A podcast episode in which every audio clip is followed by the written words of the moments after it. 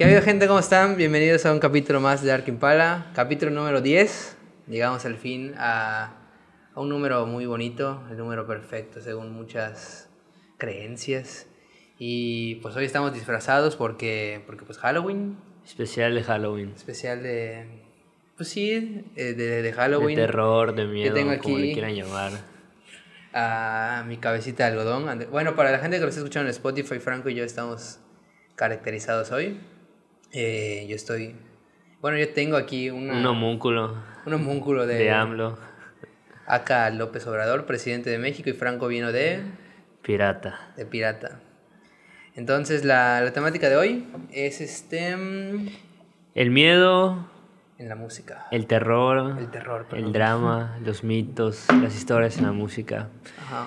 Bueno, pues, ¿quieres empezar con, con alguno? No, no, no, la neta prefiero que tú empieces, este, mm, porque la verdad no, no estamos muy seguros de cómo va a salir esto. Es como, es, es, es tema abierto, ¿no? Cosas Sí. que den miedo, personales, historias. Historias eh, que sabemos, que hemos escuchado, que hemos leído. Sí, Bueno, pues yo creo que para empezar ok.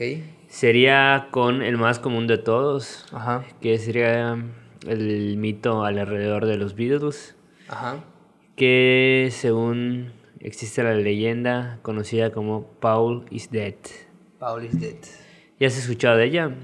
Pues un poco, sí, sí, de hecho sí, sí la conozco bastante.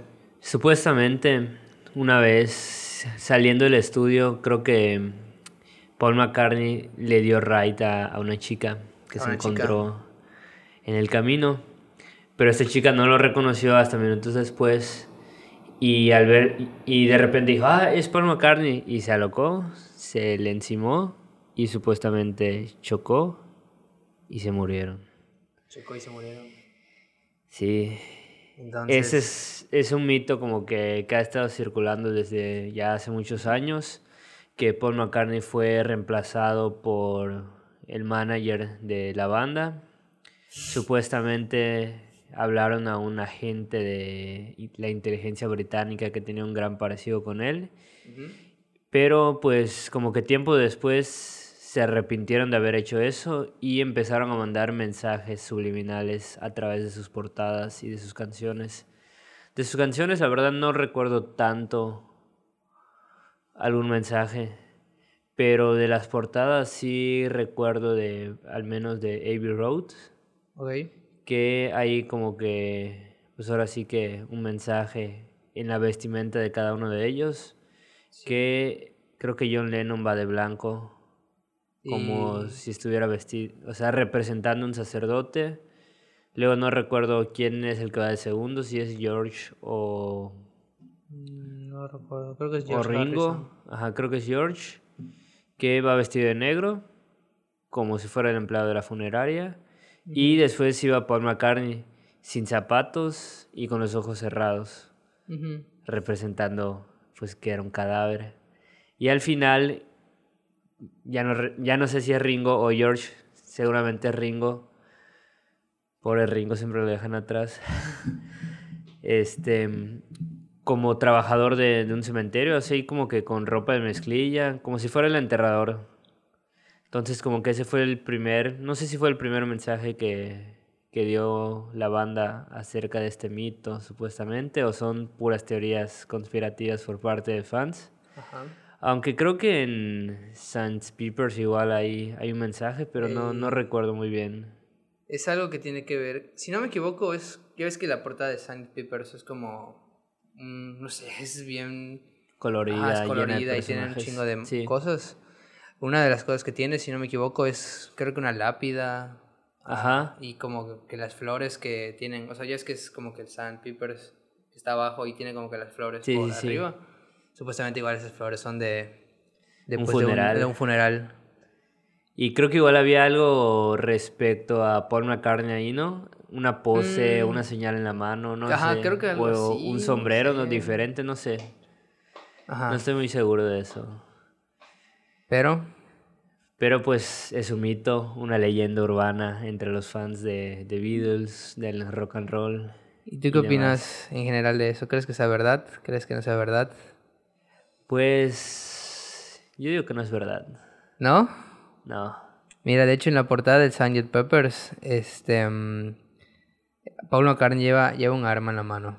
Ajá. Y todos los demás, ¿no? Llevan instrumentos. De hecho, no estoy seguro si es un arma. Quiero creer que sí, porque si no, pues ya la cagué. Pero así como lo veo a grandes rasgos, este, parece ser un arma. Y este. Y pues sí, sí, sí tenía razón. Sí, son como que las flores. De un Y- funeral. Sí. Es que qué raro, ¿no? Y de hecho, este.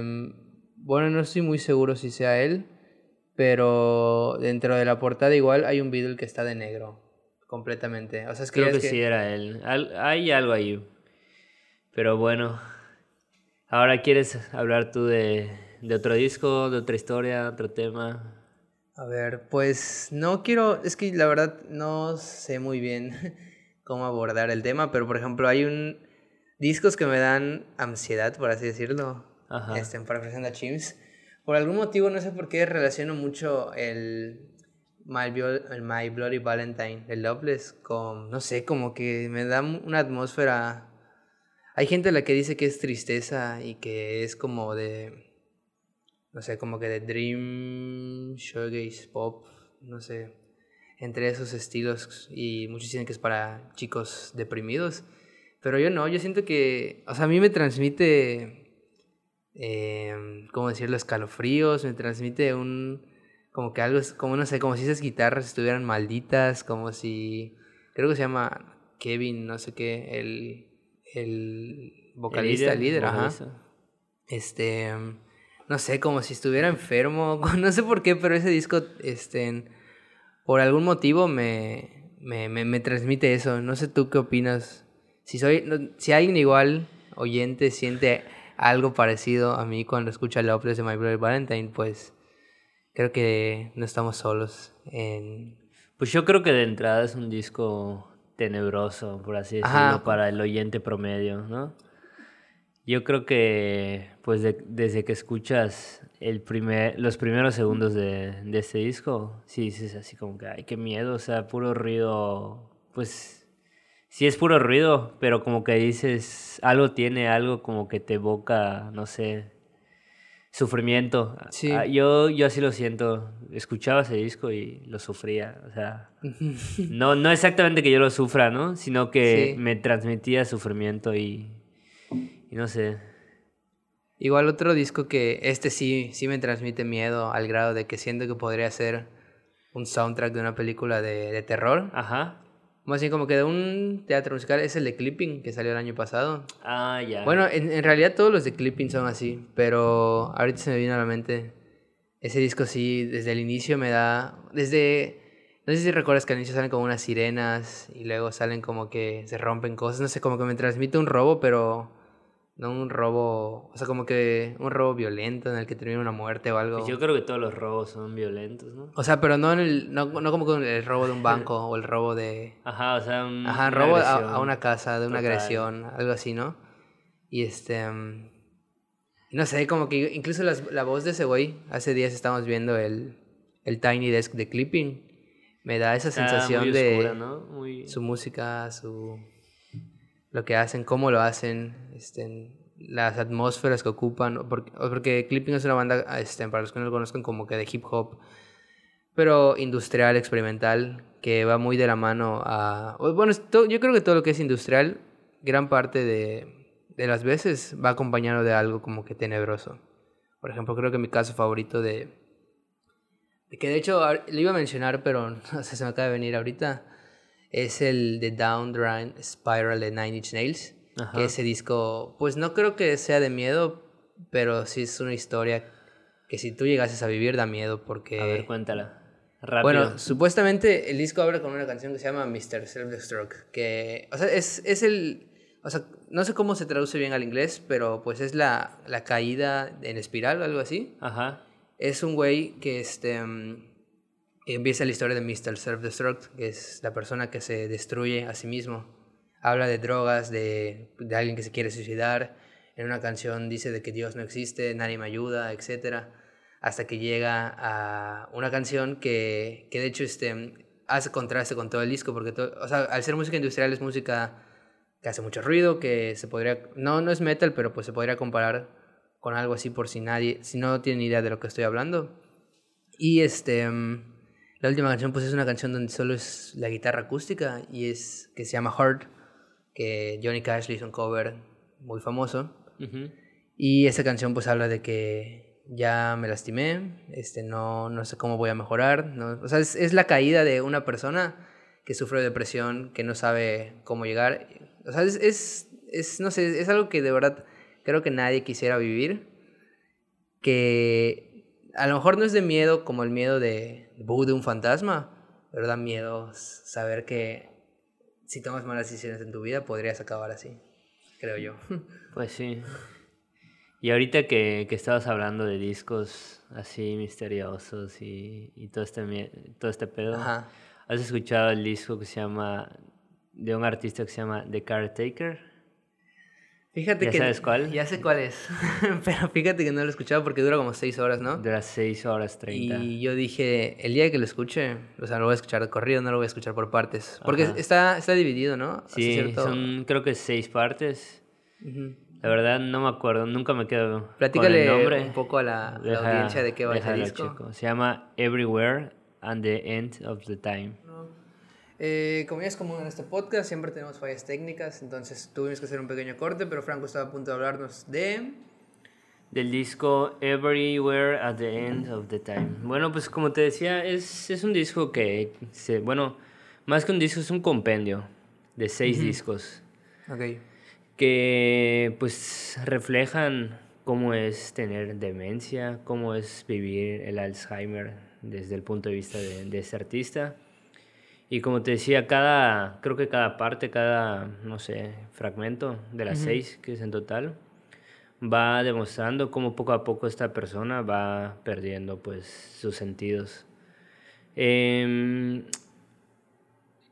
nunca lo he escuchado, la verdad, porque como te digo, hace rato dura seis horas 30 y es un disco muy pesado de escuchar. Que eso igual da miedo, ¿no? Ajá. Y... Discos largos, puta, hay uno de Calamaro de seis horas. No voy a escuchar seis horas de Calamaro. Sí, yo creo que ya seis horas escuchando a Calamaro, algo debe pasar. Pero bueno, como te decía... Eh, sí.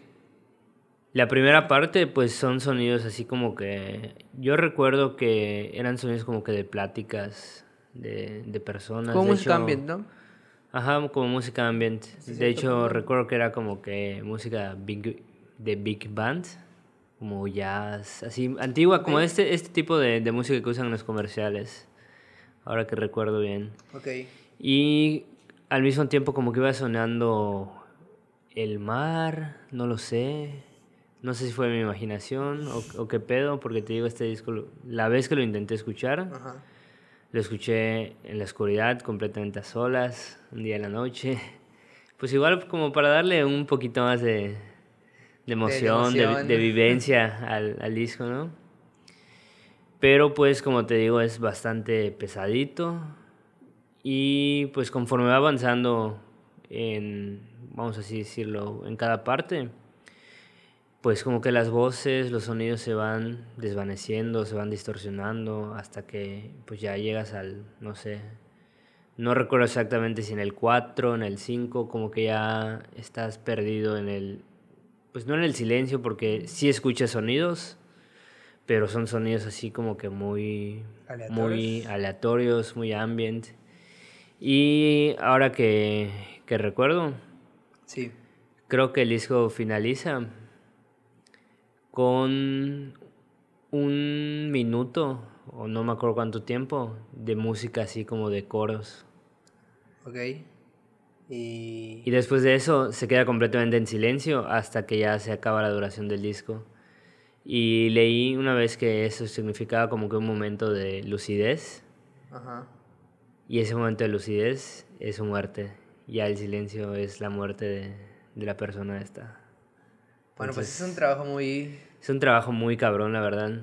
Muy cabrón, muy pesado y no sé, pues... No sé qué, qué otro adjetivo le daría a este disco, pero pues... Pues interesante, o sea, ahí, ese sí es un disco que la palabra interesante creo que se le queda hasta corta, ¿no? Sí, Es, creo que es único al chile.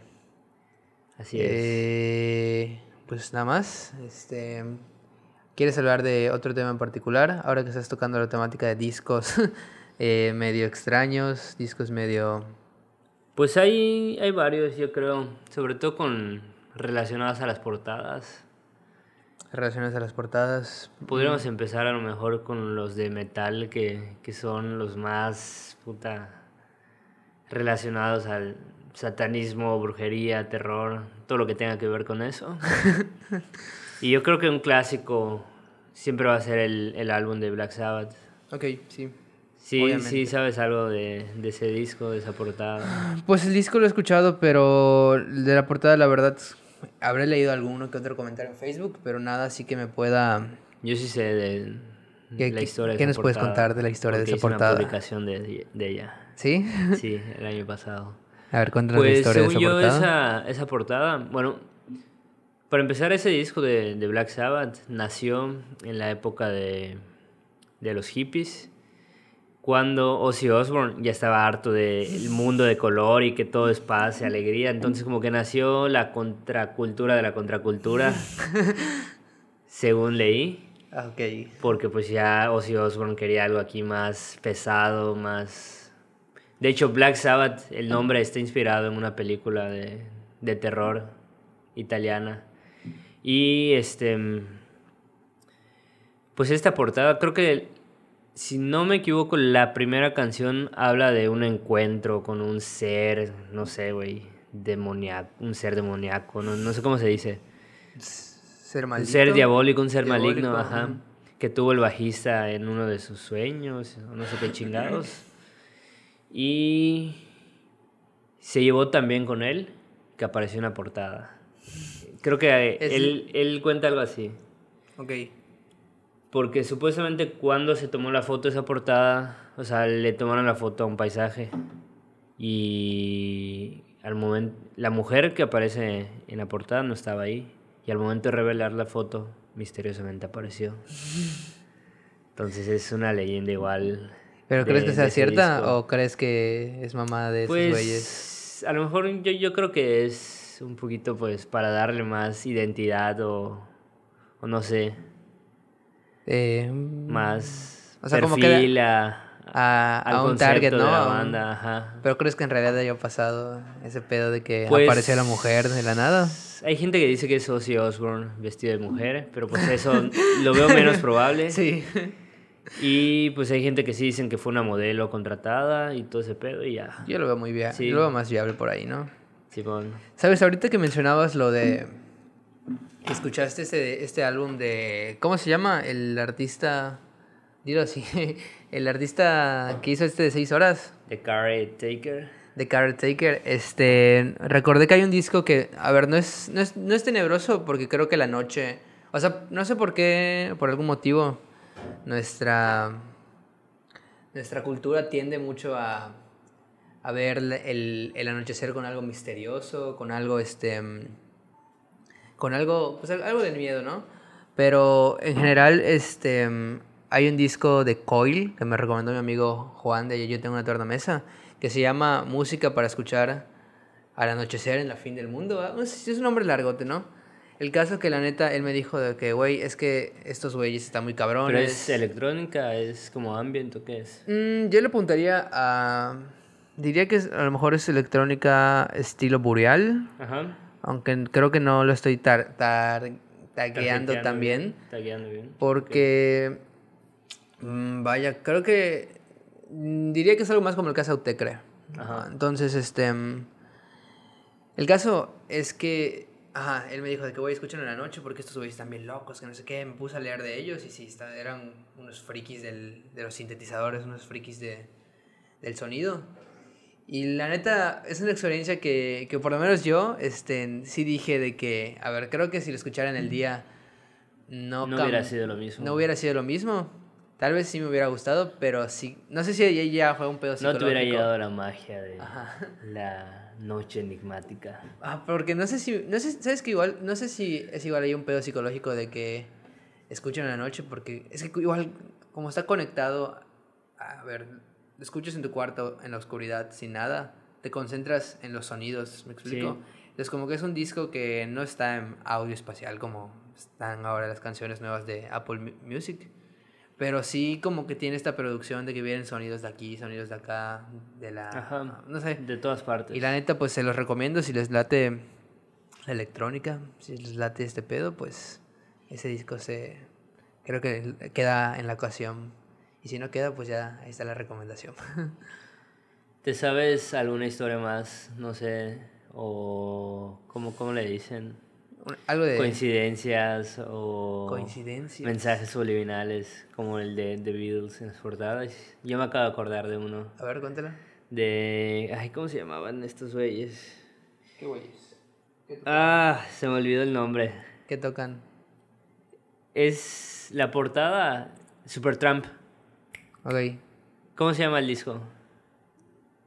American Breakfast, Breakfast, no sé qué. ¿Y esa es cuál? Es el de la mesera.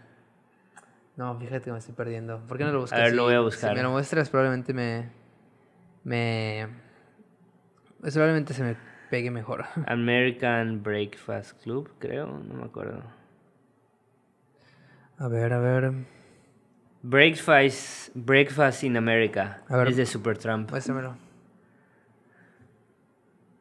No estoy muy familiarizado con él, muéstralo en la, en la cámara, pero a ver, cuéntanos, la historia lo agregas, lo agregas. Claro, cuéntanos la historia de ese disco. Pues esa banda creo que es de Nueva York. Ok. De Estados Unidos. Y como puedes ver en la portada, aparece una mesera en esta pose. Ajá. Que está simulando la misma pose de la Estatua de la Libertad. Ok, sí. Y atrás, en vez de que salga Nueva York, o sea, sale Nueva York, pero con los edificios hechos saleros y ah, artículos de cocina ah, y todo demás. Sí, sí, sí. Pero si te das cuenta, las torres gemelas son, em, son creo que, no, sé qué artículos de cocina son, pero coinciden con la U y con la P de Supertramp. Ok. Y una vez leí que si pones este disco contra un espejo, tú puedes ver que sobre las torres, torres gemelas está escrito 911. No, no es cierto. Te lo juro, güey. ¿Y de qué año es ese disco? Es antiguísimo. Es de 1977. No mames, no. Ahí son viajeros en el tiempo, güey. Son viajeros en el tiempo. Yo no creo en esas mamadas, pero esas cosas sí no son coincidencias. Sí. Está muy cabrón. Hay muchas teorías alrededor de de las Torres Gemelas, que pues la verdad, digo, nos saliéramos un chingo del tema y la neta no estoy muy familiarizado, pero pues hay un chingo de mamadas así como estas. Digo que, disclaimer, no son mamadas, pero, Ajá. pero pues sí son como que coincidencias, muy, muy, muy, extrañas, sí. Y de hecho, no sé si por, no, no salió lo que había dicho, ¿verdad? Del, del disco de The Down Drown Spiral. De, Ajá. Pero no, no, ya se cortó, ¿verdad? Por el fallo que tuvimos. No, sí, fue antes. Fue antes, entonces nada, olvidarlo, entonces ya, ya quedó de ese. Eh, hay un... El disco, en general la música de Pixies igual, no sé por qué me transmite... Eh, creo que es por sus portadas, la neta. O sea, en general no sé qué historia tengan por detrás, no sé este... No sé qué... Supongo que deben de trabajar con algún diseñador gráfico, un artista fijo, y por eso quedaban como quedaban. Pero todos los trabajos de Pixies me transmiten, no sé si terror, pero cuando menos suspenso, cuando menos como que esta, este morbo que, que te da cuando, no sé, ves cosas que no son comunes, pero... Sí, es que sí, portada está muy cabrona y es así, más que miedo, güey, da, no sé. ¿Cuál? ¿Has escuchado de una banda que se llama Mayhem? Que es de black metal, trash metal, no sé, noregua. Mm, no. Ya sabes, metal nórdico de los... Sí, sí, sí, ya. Eso cuando, cuando el metal se, se fusiona con mil géneros y crean cosas nuevas.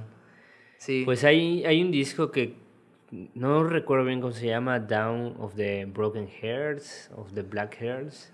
El caso es que es uno en vivo de la banda. Que esta banda, güey, igual está llenísima de historias así, muy macabras. Uno de sus integrantes fue asesinado por otro de sus integrantes. Ok.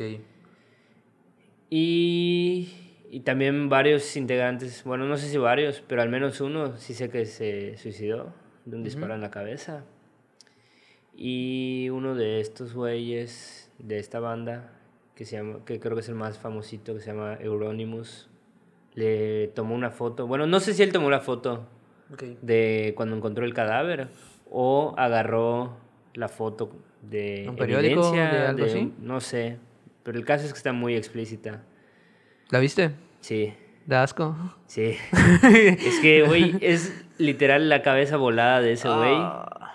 como portada, entonces, güey, qué pedo. Como el. Como un video que se hizo famoso hace como unos 3, 4, 5 años. Ajá. De un cabrón que se suicidaba, creo que en un en vivo en Twitch, algo así. No sé si lo llegaste a ver. Sí, sí, Pero sí digo- a escuchar de él. Es cuando. Ah, no sé. O sea, ¿por qué? ¿Sabes? Es como que. po- ¿Por qué llegas a esos niveles? O sea, no sé. ¿Por qué Sí, tienes ¿qué- ese qué material?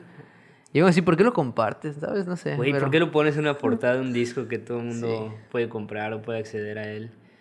No sé si se habrá prohibido o algo. Seguramente. No, o sea, el, el disco todavía existe. Ah, sí, sí, pero en su, Ajá, en su no momento, sé. ¿no? Puede ser. Puede ser. No creo que, cual- que las tiendas. Es que igual esos güeyes eran, creo que 100% independientes. Y de hecho, creo que ese Euronymous tenía su tienda de discos, entonces, no Mm, sé. Algo ahí. Porque, ¿sabes? Este, que a veces siento igual que eso que hacen, como que de... Hay una banda aquí de México que hace mucho eso. Creo que se llama Matanza. Son los güeyes que tienen una portada de una cabeza, ¿no? Que- ah, bruje- se llama Brujería ese disco. Creo que sí. Que tienen sí. así de a veces de que cerdos partidos a la mitad. Digo, un saludo a los Matanza, pero están... A mí por sus portadas, puta, menos ganas me han de escuchar Igual hay una música. portada de, creo que salió hace poco, de un disco de The Alchemist con alguien más, de unas cabezas de cerdo ensangrentadas. Ah, sí, sí, una cosita a veces. Oye, ¿te sabes la historia de la portada de Daytona, de Pusha T? No. Yo tampoco la quieres leer. Este, mm, sí sé que es la foto de el baño de Wayne Houston. ¿Es eso? Ah, Sí. es que hace poco no sé dónde viene un grupo que alguien ponía de que, oigan, ya escucharon Daytona de Pusha T, da, da, da, da", y alguien que le ponía de que no mames, discazo. Yo, para mí, Daytona de Pusha T, probablemente el mejor disco de rap del 2018, puede ser.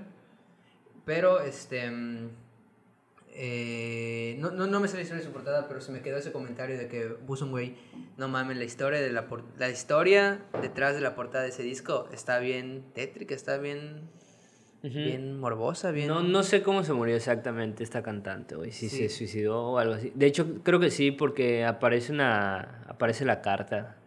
Ok. Solo sé que Kanye pagó un chingo por usar esa foto. Sí. Porque creo que es evidencia 85 mil dólares. para poderlo usar. Pero pues sí, está muy cabrón.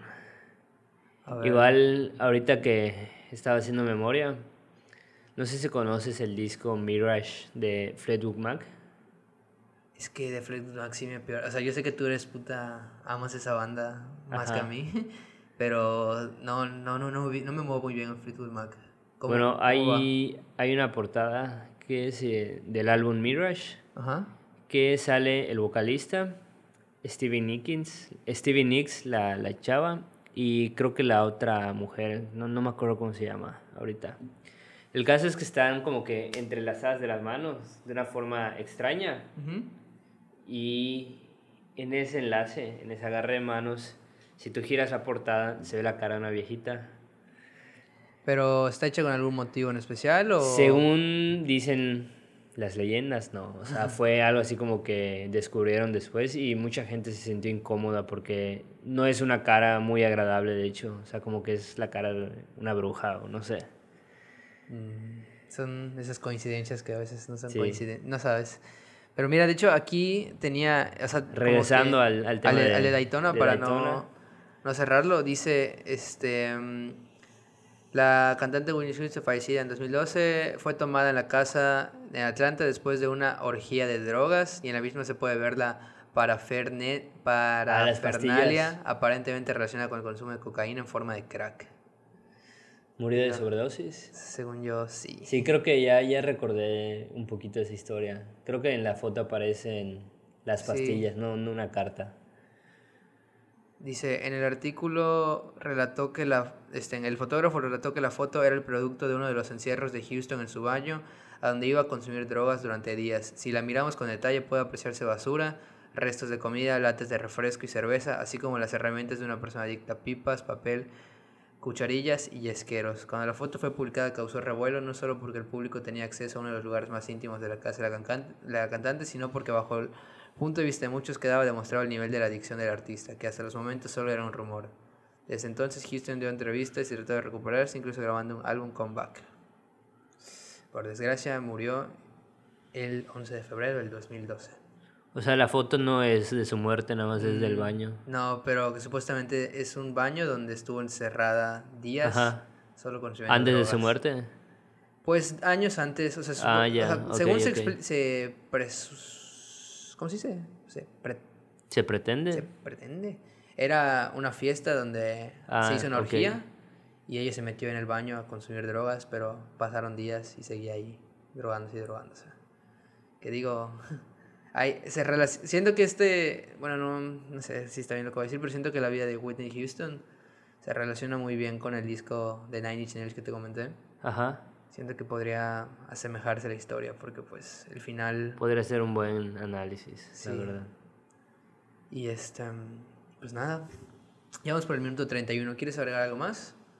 ¿O Pues le- yo creo que ya aquí le cortamos porque ya no me sé más historias. Sí. Si no- quieren dejar historias en los comentarios o Pónganlas. mandarlas por Instagram, pónganlas, la verdad. Yo sí las leo. Y sí, igual, estoy seguro que las vamos a leer los dos. Porque pues al final son historias interesantes, ¿no? Sí, o sea, yo creo que la neta quedó chingón el capítulo para... O sea, podría ser un capítulo hasta considerado de cultura pop. Cultura o cultura general, melona, musical, melona, cuando- melómana. Cuando, menos. Pero Claro. sí, muy buenas historias. Nada, algo que quieras cerrar, una recomendación para, para los oyentes, los que llegaron hasta el final, algo que quieras... ¿Una recomendación de terror o qué? No, una, una rola, algo, un artista. Pues ahorita hablando de portadas extrañas y que me preguntes una recomendación, pues yo les recomendaría a lo mejor el último disco de James Blake, Ay, discazo, cabrón. que está muy chido.